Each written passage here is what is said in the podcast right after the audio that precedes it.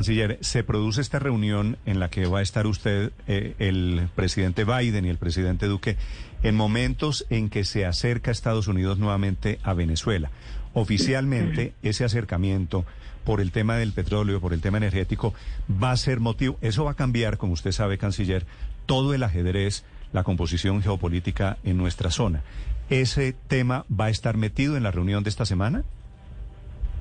Pues eh, digamos que no estaba en la agenda original porque pues esto nos tomó ayer la, información. Realmente a mí por lo menos me tomó de sorpresa, pero creo que como corresponde una relación entre aliados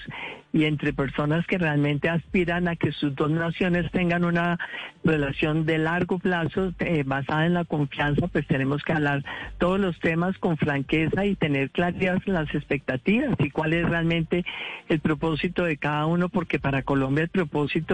de defender su democracia, de evitar obviamente que esa presencia de los grupos terroristas y el narcotráfico en Venezuela se convierta en una amenaza cada vez mayor para Colombia porque es una amenaza desde hace ya varios años, pues todo esto requerirá una conversación muy sincera, pero realmente el objeto de la visita no es ese, esto surgió ayer, el objeto es fortalecer estas relaciones, identificar realmente eh, áreas eh, de trabajo en donde nosotros tenemos que definir no solamente objetivos de corto plazo, sino de largo plazo, en los temas de inversión, en los temas de comercio, pero también en los temas de seguridad, en los temas de migración. Eh, Estados Unidos reconoce muchísimo esa capacidad convocatoria que tuvimos nosotros en esa reunión que organicé yo el año pasado con el secretario Blinken y con los cancilleres de 14 países. Es algo que ellos realmente han valorado mucho porque la convocatoria muestra credibilidad, muestra legitimidad y para ellos también es importante acercarse más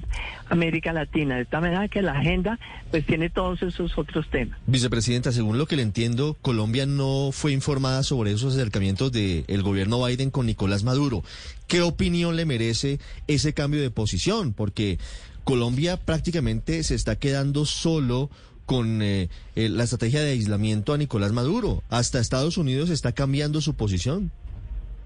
Eh, yo estoy diciendo que yo no lo conocía, no sé si la conocía el presidente, repito, él viajó ya hace unos días, entonces pues yo no la conocía, pero eh, creo que lo importante es escuchar a Estados Unidos porque evidentemente, como ustedes dijeron, eh, la geopolítica mundial ha cambiado en los últimos 15 días como consecuencia la intervención de Rusia en Ucrania y todo esto realmente tiene unos eh, contrapesos que hay que sopesar y hay que tener en cuenta pues que al final del día